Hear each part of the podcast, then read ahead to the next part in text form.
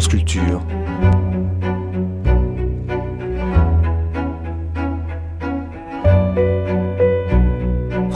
La nuit, une mémoire radiophonique.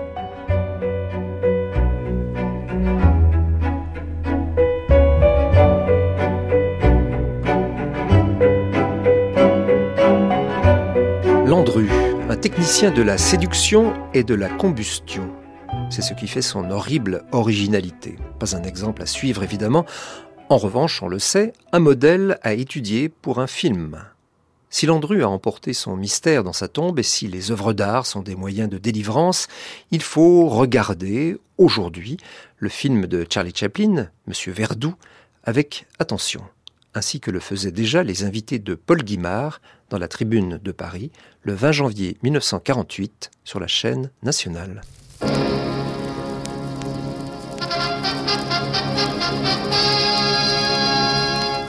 Tribune de Paris. Les hommes, les événements, les idées à l'ordre du jour.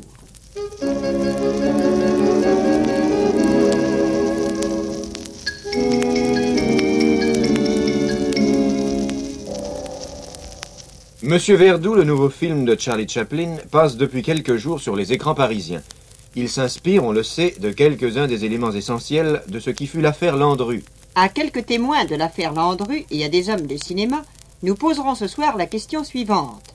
Dans quelle mesure M. Verdoux explique-t-il Landru? Autour du micro sont réunis d'une part Le commissaire divisionnaire honoraire Jean Belin qui arrêta Landru. Géo London qui, en sa qualité de chroniqueur judiciaire, suivit alors toutes les phases du procès. Le docteur Logre, médecin-chef honoraire de l'infirmerie spéciale de la préfecture de police. Et d'autre part Henri Magnan, critique cinématographique du journal Le Monde. Et Henri Janson. Paul Guimard va mener le débat. Eh bien, messieurs, vous le savez, nous vous demandons ce soir de nous dire dans quelle manière M. Verdoux peut expliquer Landru. Et si vous le voulez, nous passerons d'abord la parole aux témoins de ce qui fut l'affaire Landru et en premier lieu au commissaire Jean Belin. Jeune inspecteur, j'ai arrêté Landru en 1919. Pendant de longs mois, j'ai eu à me préoccuper des agissements de cet homme, l'un des plus grands criminels de tous les temps. J'étais donc curieux de voir M. Verdoux, la dernière production du grand artiste qui est toujours, certes, Charlie Chaplin. De M. Verdoux, dont il avait été dit que c'était une œuvre offrant une réplique fidèle de l'affaire Landru. Eh bien, il faut que j'avoue que je n'ai rien trouvé de semblable. C'est de bien loin qu'on présente au public un vague appareil de chauffage pour rappeler la légendaire cuisinière où Landru brûlait les corps de ses victimes. La même opposition apparaît également chez chacun des deux personnages. On nous présente un superbe dandy, offrant de particulières qualités de séduction, en la personne de M. Verdoux. Alors que Landru, sans distinction aucune, au physique peu avantageux, n'ayant rien d'un boulevardier comme M. Verdoux, était un pauvre besogneux, ayant toujours vécu en marge des lois, ce qui l'avait dû rester amené à plusieurs reprises à être jeté en prison. Cette production cinématographique est entièrement consacrée à la vie d'un homme, M. Verdoux, qui, tel Landru, et c'est là, à mon avis, la seule analogie qui se décèle, a tué de nombreuses femmes pour en tirer profit. Qu'on le veuille ou non, le scénario repose donc sur une série de crimes. Or, à aucun moment, pendant toute la durée de la projection de ce film, qui n'est qu'une suite de gags où M. Verdoux, bien que sans badine et sans melon, réapparaît en Charlot d'autrefois, à aucun moment, dis-je, le spectateur ne découvre ce qu'il était peut-être venu également chercher, c'est-à-dire, outre des scènes désopilantes, bien dans la manière du prestigieux Chaplin, des côtés dramatiques, serrant tout de même davantage la vérité. En définitive, pour moi, M. Verdoux n'est pas Landru. Bien, vous estimez qu'il y a dans le film un certain fond de vérité historique, mais que ça ne saurait en aucune manière constituer une explication de l'affaire Landru telle que vous l'avez connue. Parfaitement. Géo London. J'ai connu Landru euh, comme j'ai connu Verdoux, puisque j'ai fait sa connaissance hier. Euh, j'ai assisté à toutes les audiences du procès Landru, il y en avait eu, je crois, 24, et j'ai assisté également à l'exécution de Landru euh, devant le palais de justice à Versailles. Mais je crois bien que j'ai assisté aussi à la naissance de M. Verdoux. Et je veux à cet égard évoquer un souvenir personnel dont je ne tire d'ailleurs aucune vanité. Imaginez que quelques années avant la guerre, j'ai reçu, étant sur la côte des morts, un coup de téléphone de mon ami maître Henri Torres, qui lui se trouvait au Cap Martin.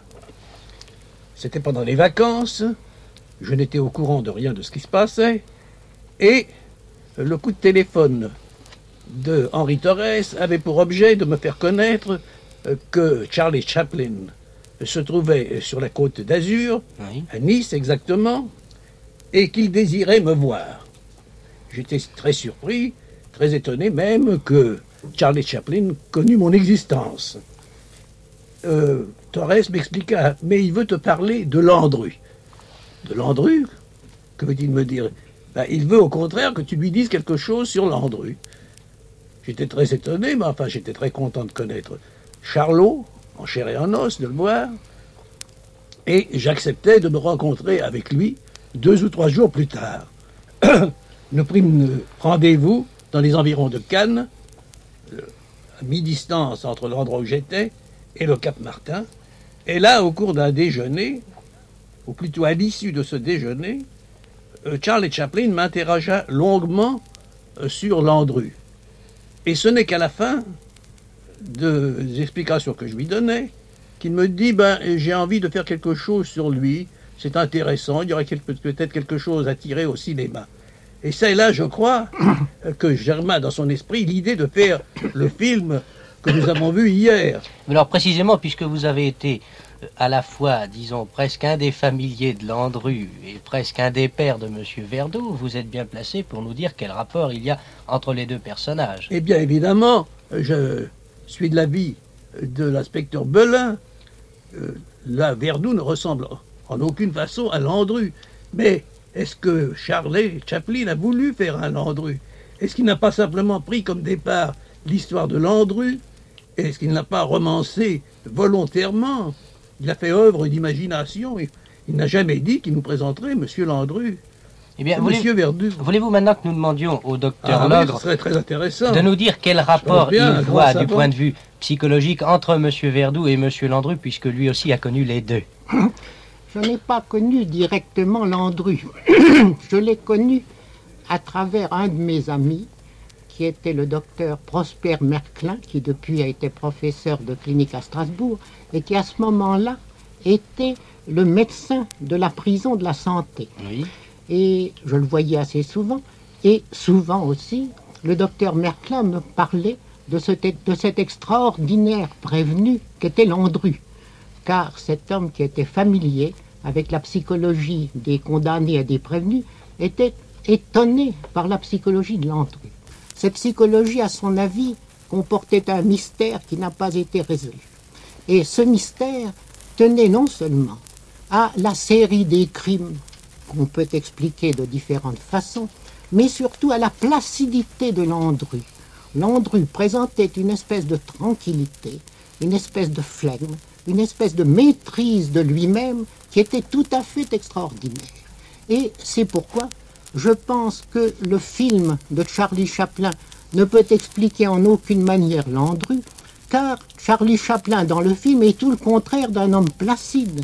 C'est un petit homme agité, menu, tiqueur, trépidant, acrobatique, émotif, qui tremble de peur au moindre coup de sonnette, si bien que c'est psychologiquement, à mon avis, exactement le contraire de Landru. Le commissaire Belin, je crois, a quelque chose. à Oui, moi je suis entièrement de l'avis du docteur. Euh, Je répète, moi qui ai connu fort bien Landru et qui ai vu, n'est-ce pas, euh, Monsieur Verdoux, je partage entièrement l'avis du docteur, de l'avis du docteur. À aucun moment je n'ai vu trembler Landru. Comme vous l'avez dit justement, docteur, j'ai toujours eu devant moi un petit bonhomme très calme, très maître de lui. Il ne semble pas que ce fût le cas de Monsieur Verdoux, tel je l'ai vu à l'écran. Oui, cependant, le docteur Logre estime qu'il y a dans Landru un cas intéressant. Un cas qui me paraît en effet très intéressant, mais qui est complètement non résolu. Pour résoudre un cas comme celui-là, il aurait fallu avoir des aveux de l'inculpé qu'on n'a pas eu, des confidences de l'inculpé qu'on n'a pas eu par conséquent. Il aurait fallu faire une psychanalyse qui n'a pas été tentée et qui ne pouvait pas être tentée. Si bien que Landru, à mon avis, a emporté son mystère dans la tombe, et il est fort possible qu'il ne l'ait pas connu lui-même, car on sait que la psychanalyse dévoile des mobiles profonds, des complexes inconnus, qui sont loin d'être conscients de la part du sujet lui-même. C'est cela, c'est là votre théorie, mais si j'ai bien compris ce que nous disait le commissaire Belin avant de commencer cette émission, pour lui, il n'y a pas de cas Landru. Il y a un monsieur qui tuait pour vivre, enfin qui exerçait la profession d'assassin comme certains exercent d'autres professions. Un point, c'est tout et pas de mystère caché, du moins à votre connaissance. Non, ça ne m'a jamais, il ça ne m'a jamais apparu. Il, il semble, n'est-ce pas, d'ailleurs, c'est établi, n'est-ce pas, au cours de l'enquête. Landru, vous le savez tous, vous savez cette manie d'établir sa vie, n'est-ce pas, journalière par des carnets, n'est-ce pas, qui ont tous été retrouvés. Et dans ces carnets, on établit, n'est-ce pas, que pendant les quatre années au cours desquelles il a tué 11 personnes, je dis donc pendant ces quatre années, il n'avait aucune ressource, il a vécu uniquement des 120 000 francs que lui ont rapporté ses crimes. Henri Janson, vous, vous n'avez pas, je crois, connu Landru, vous ne l'avez vu qu'une ou deux fois. Par contre, vous C'est un des connaissez regrets de ma Verdeau. vie de ne pas l'avoir connu. Bon, mais vous connaissez Verdeau, et ça aurait été, je suppose, aussi un regret de votre vie de ne pas l'avoir connu. Certes. Bon. Eh bien, je crois, voyez-vous, que chacun porte en nous un Landru qui sommeille, et que chacun de nous a eu, dans un moment de sa vie, l'irrésistible envie de tuer la femme avec laquelle il vivait. Je crois que vous parliez tout à l'heure, docteur, de psychanalyse. Ne pensez-vous pas que, en réalisant ce film, Charlie Chaplin, dont on connaît la vie mouvementée, dont on sait que les femmes l'ont fait souffrir, l'ont poursuivi en chantage, s'est délivré d'une sorte de complexe, et que c'est un peu un film psychanalyse, de psychanalyse. D'autre part, je voudrais attirer votre attention sur le personnage de Verdoux tel que l'a présenté Charlie Chaplin. Voyez-vous, pour moi, euh, Monsieur Verdoux, c'est un film qui pourrait s'appeler Charlie Chaplin s'évade. Charlie Chap- Chaplin s'évade de Charlot. Mais il est repris par Charlot dans le courant du film. Il s'évade à nouveau, il est repris aussi par son ancien personnage. Et on suit assez bien Verdoux jusqu'à la fin du film, jusqu'au... Enfin, pendant, euh, pendant 1800 mètres, si vous voulez. Mettons que le film est 2000 mètres, n'est-ce pas? Mais dans les 200 derniers mètres, au moment où euh, Monsieur Verdoux explique euh, la philosophie de Charlot, de Chaplin, si on peut dire, n'est-ce pas Il me semble qu'à ce moment-là, Monsieur Verdoux rejoint non pas Landru, mais Bonneau. Car enfin, que nous dit Monsieur Verdoux Il nous dit j'ai tué des femmes, des femmes qui n'étaient d'ailleurs pas tellement antipathiques pour nous qui ne les avons pas connues, n'est-ce pas? Mais j'ai tué quelques femmes, n'est-ce pas? Et brusquement, il explique au moment où il va être exécuté qu'il a tué des femmes, mais que euh, on ne condamne pas à mort les marchands de canons. Il me semble qu'il y a là une philosophie un petit peu simpliste qui rappelle celle, infiniment honorable d'ailleurs, de Bonneau, n'est-ce pas Qui tuait un inspecteur, qui tuait un garçon de recette qui gagnait 150 francs par mois et qui disait Je lutte contre la banque Rothschild. n'est-ce pas?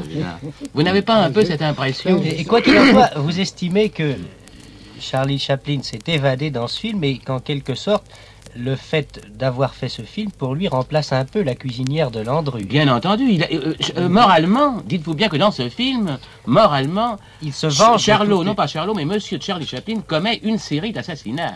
Il se venge de toutes Il les ne femmes va qui pas l'ont au fait bout, il n'ose pas, mais il tue publiquement tous les jours, avec une grande joie, j'imagine, une série de femmes qui l'ont beaucoup ennuyé dans la vie. Nu, Edna Purviance, enfin toutes les femmes, n'est-ce pas, de, de- qui l'ont ennuyé, qui l'ont fait chanter. Et ça doit être pour lui une grande joie de penser qu'en ce moment, à Paris, des gens ass- assistent à l'assassinat de Madame Charlie Chaplin. Le docteur Locke Je demande suis la tout parole. à fait du même avis. Les psychanalystes pensent en effet que les œuvres d'art sont des maïeutiques, des moyens de délivrance. Et lorsque Charlie Chaplin tue un certain nombre de femmes sous le personnage de Landru, on peut en effet se demander si ainsi il ne soulage pas son âme et s'il ne la révèle pas en même temps. Et d'après ce que nous savons de l'histoire de Charlie Chaplin, cette hypothèse, non pas de meurtre, certes, mais cette hypothèse de misogynie qui, dans l'art, peut aller jusqu'au meurtre, est tout à fait possible et même vraisemblable. Henri Magnan. Je pense comme Henri Janson que ce n'est pas par hasard que Chaplin a choisi d'interpréter le personnage de Verdoux. Et que deux raisons au moins ont dû l'y porter. La première, celle de se venger incontestablement des femmes qui l'ont fait souffrir cette notoriété publique au cours de sa vie d'artiste. Et euh, la seconde aussi, de pouvoir placer dans la bouche d'un condamné à mort, qui se trouve en fort bonne situation pour faire porter ses propos puisqu'il n'en a plus beaucoup à tenir, quelques-unes de ces théories sociales que Charlot avait autrefois pris le parti d'exprimer d'une façon que je préférais, euh, simplement euh, par l'anecdote et non par la thèse. Et je crois que depuis les temps modernes, on peut assister à une régression de la conviction euh, que Charlot nous impose, précisément parce qu'il l'explique, alors qu'autrefois, il, nous en, il nous laissait nous-mêmes tirer la conclusion de ces euh, de- des, des sketchs et des anecdotes qu'il avait choisis et qu'il inventait. Euh, Dans ce sens, ce Verdoux me paraît un peu regrettable et toutes les intentions prédicantes qu'il développe me semblent euh, ne pas très bien portées, excepté auprès d'un public qui, mon Dieu, ne va pas chercher très loin.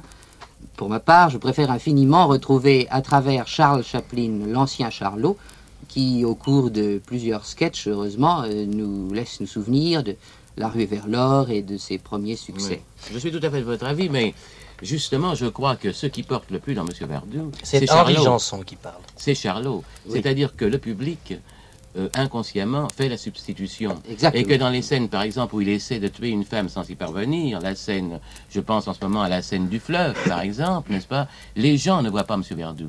Ils voient Oui. Chaplin avec sa petite moustache, ses grandes chaussures, etc. Mais enfin, je pense que nous sommes tous d'accord pour dire que avec euh, ses défauts qui sont très grands et ses qualités qui sont immenses, euh, Monsieur Verdoux est un admirable film, je pense. Il faut le dire tout de même à ce micro, n'est-ce pas? Mais alors, peut-être euh, notre question de début était-elle mal posée? Nous vous avons demandé dans quelle mesure M. Verdoux explique-t-il Landru? Alors qu'on pourrait peut-être poser plus simplement la question, dans quelle mesure Landru et M. Verdoux expliquent-ils Charlie Chaplin? Henri Janson. Ah oui, mais je crois en effet que, comme le disait tout à l'heure le docteur, le Charlie Chaplin s'est délivré, s'est délivré dans ce film, que ce film, euh, si Chaplin Chaplin n'était pas le génial comédien, le génial créateur qu'il est, je crois que le commissaire Belin lui passerait les menottes car il aurait réellement tué toutes ces femmes. Géo Landon. En somme, le, le film de, de Landru, le véritable film de Landru, reste à faire. Voilà une belle occasion pour euh, notre ami Janson. Non, mais je crois, pardon, que si, par exemple, des contemporains de Shakespeare voyaient Jules César, par exemple, ils diraient que c'était pas tout à fait ça, Jules César. Il était plus nerveux, ou il était plus grand, ou il était plus ceci, plus cela. Il est évident que euh, euh, Monsieur Verdoux est une synthèse de Landru dans l'esprit de Charlot et aussi une synthèse de Charlie Chaplin. C'est la rencontre, oui. c'est un point de départ, un prétexte. Docteur Logre. On demande dans quelle mesure M. Verdoux euh, explique Landru. Or, il y a deux façons d'expliquer Landru, et peut-être une troisième qui est la bonne, mais que nous ne connaissons pas. Les deux façons, la première, c'est celle qui a été indiquée ici d'abord, c'est la cupidité. Un homme qui aurait tué une série de femmes pour s'emparer de leur argent. Eh bien, il est intéressant de noter qu'au fond, c'est cette doctrine-là qui a été entérinée par Charlie Chaplin. Il admet que la cupidité l'a fait tuer, mais une cupidité inspirée d'ailleurs par des doctrines, des déceptions personnelles et des doctrines sociales qui d'ailleurs ne sont pas tout à fait du temps de Landru. À mon avis, c'est très modernisé, c'est très plat du jour, tandis que Landru ne faisait pas de doctrine sociale. Je ne crois pas qu'à aucun moment du procès il n'en ait exprimé. Il y aurait une autre conception qui, à mon avis, mériterait d'être discutée, mais nous manquons de moyens de la vérifier, c'est qu'il y ait là un élément de sadisme. Car tout de même, quelqu'un qui, même par cupidité, choisit de tuer des femmes en série, on peut se demander quel est le motif qui l'a amené à choisir ce moyen-là plutôt qu'un autre. Et il faut bien dire que les hommes qui tuent des femmes en série, ce sont quelquefois des misogynes, comme on le disait tout à l'heure, mais sont plus souvent encore peut-être des sadiques. Il est d'ailleurs à noter que le seul trait de psychologie euh, qu'on ait relevé euh, chez Landru, euh, qui puisse s'associer à cette idée, c'était son ironie un peu sarcastique. Sarkazeng signifie déchirer la chair. Ce sont des réponses à l'emporte-pièce. C'est déjà une ébauche de sadisme et à travers sa placidité entière, on voyait au moins transparaître l'élément sarcastique de son art. Qu'en pensez-vous, commissaire Belin? Ben, je vous l'ai dit tout à l'heure et je le répète, n'est-ce pas? À mon avis, Landru a tué pour voler. Et il n'y avait pas du tout de sadisme, à votre avis, dans son cas? Non, euh, de ce que j'ai pu apprendre, il n'en est jamais paru. Géo Landon. Moi, je crois qu'il y avait un peu de sadisme dans son, dans son cas. D'ailleurs, euh, on, peut, on peut s'en douter par certaines dépositions, notamment par les dépositions de sa dernière maîtresse, Mademoiselle Fernande Segret. Oui, sans vouloir, nous allons peut-être entamer la question de la vie privée, et c'est un de ces grands mots, vous vous rappelez, non donc Le mur de la vie privée, c'est un de ces grands mots. Euh, je crois que nous ne pouvons pas le dépasser, ce mur-là. Non, Parce que évidemment. nous nous n'avons rien qui puisse Non, nous enfin, permettre de le faire. En somme, il s'exprimait comme un français moyen, n'est-ce pas? Et, et Pour nous, en somme, pour vous, euh, je vous écoute parler, n'est-ce pas? Monsieur Verdoux, c'est l'image même du français moyen.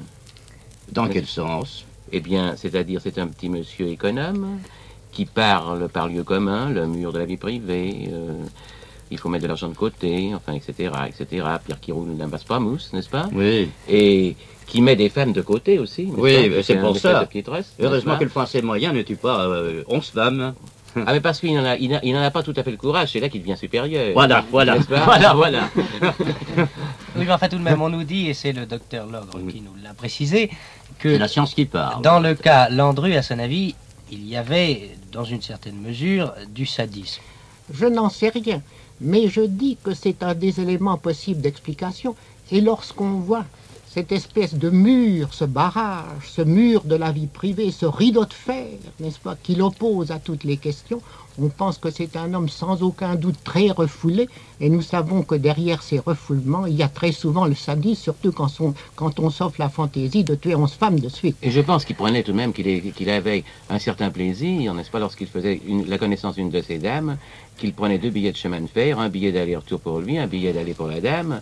Ils partaient ensemble en voyage. En route, ils se disaient cocotte, demain matin, tu n'existeras plus, n'est-ce pas? Et la conversation continuait. Tout de même, il devait s'amuser un petit peu, Landru, à ce moment-là. Vous n'avez pas cette impression? C'est pour ça que- Surtout à partir de la troisième fois. Oui. Parce qu'il commençait à connaître, à connaître la règle du jeu tout de même. Et il devait, il devait tout de même avoir un certain nombre de petits coups à lui, n'est-ce pas? Vous ne pensez pas? Il avait une technique, c'était un technicien. Voilà, un technicien, et qui, et qui certainement améliorait sa technique de femme en femme, de cadavre en cadavre. D'ailleurs, un technicien de, un technicien de la C'était un séduction. technicien de, de la- plusieurs fa- de plusieurs façons. C'était un technicien de la séduction et de la combustion. et, et de la combustion. Il aurait fait un excellent employé du four crématoire.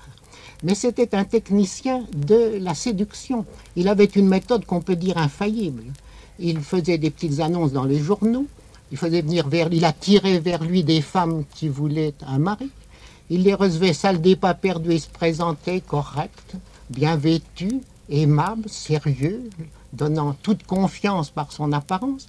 Il était un homme, il était un ingénieur, il était un homme euh, qui avait une auto, qui avait une propriété à Gambé. Il était charmant, il les, il les invitait, il chantait euh, Adieu notre petite table. Le français moyen, le français moyen.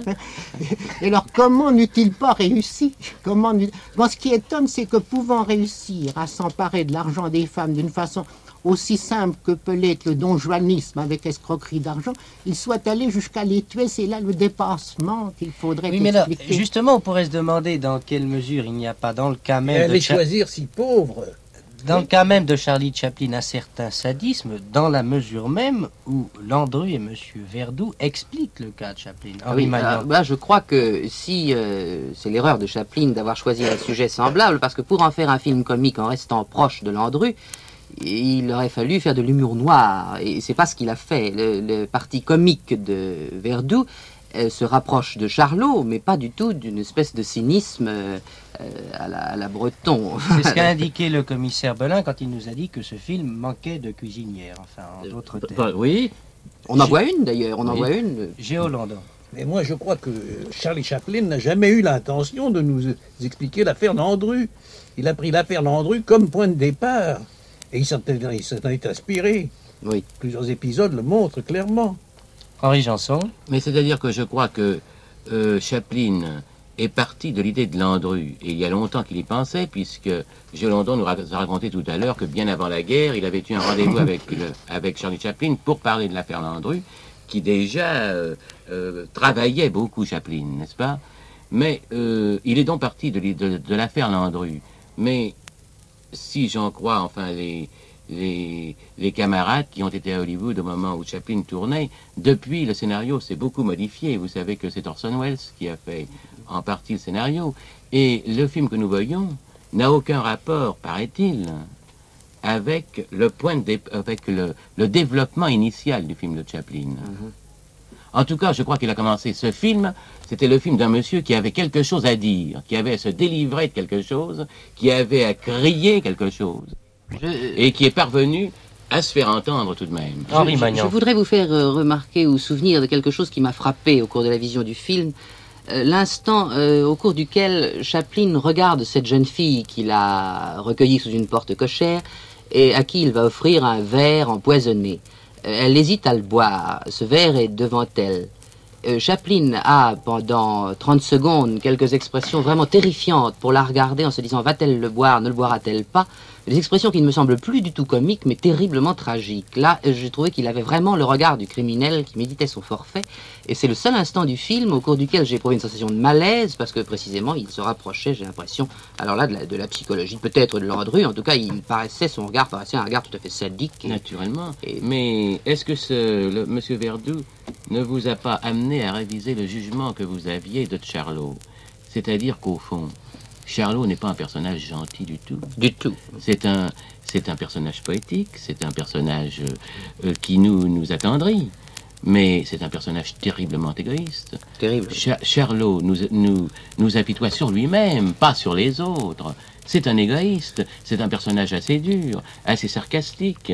C'est un petit monsieur, n'est-ce pas, pour, dont, de, qui, qui a le nombril pour, son nombril pour univers, on peut dire, n'est-ce pas? Et quand on regarde les yeux de Chaplin, de, de Charlot, on s'aperçoit que c'est un regard qui recèle tout ce que vous lui apportez. Vous ne pensez pas? Oui, dès qu'il a dépouillé la moustache, la badine et le petit melon, euh, on se rend compte que derrière euh, ce personnage de vagabond poétique et lunaire auquel nous nous étions attachés, il y a un homme tourmenté, plein de complexes et probablement euh, beaucoup En plus... somme, M. Verdoux aurait plutôt démasqué Charlot que, que Landru. C'est successivement Hen- Henri Janson et Henri Magnan qui viennent d'intervenir. Voulez-vous que nous laissions au docteur Logre les quelques instants qui nous restent? Eh bien, je dirais qu'il y a au moins un point qui, dans la présentation du film, est historique. C'est l'attitude de, de Verdoux à l'égard de l'aumônier. En effet, j'ai pu savoir que Landru avait fait à l'aumônier une certaine réponse ironique, qui est historique, parce que je crois qu'elle était vraie, et qui est un peu, mais seulement un peu du même ordre que les réponses faites par M. Verdoux à l'aumônier, qui se présente également dans le film au moment où M. Verdoux va aller à l'exécution. Dans le film, les réponses sont des réponses doctrinales et sociologiques. Mais Landru ne faisait pas de sociologie. Mais il avait une ironie vraiment très curieuse. Et voici ce qui s'est passé. L'aumônier qui avait essayé de le convertir maintes fois, cet homme qui allait mourir, vint au dernier moment, en une suprême tentative, lui dire Landru, croyez-vous en Dieu? Et Landru répondit Monsieur l'aumônier, vous n'êtes pas sérieux. Vous voyez que je vais mourir et vous venez me poser une devinette.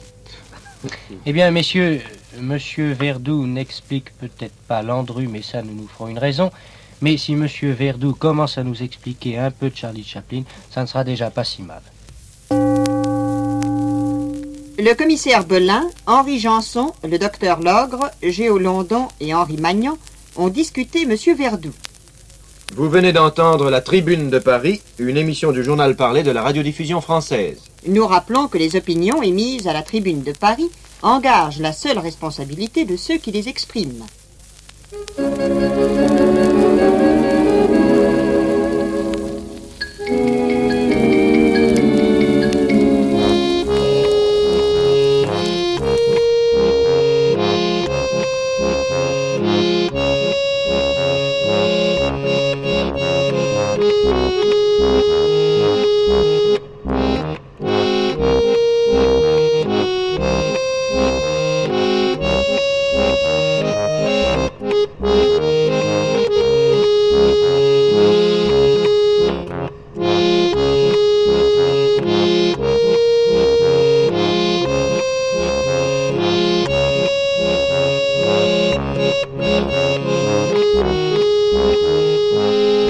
Cette émission a été diffusée pour la première fois sur la chaîne nationale le 20 janvier 1948.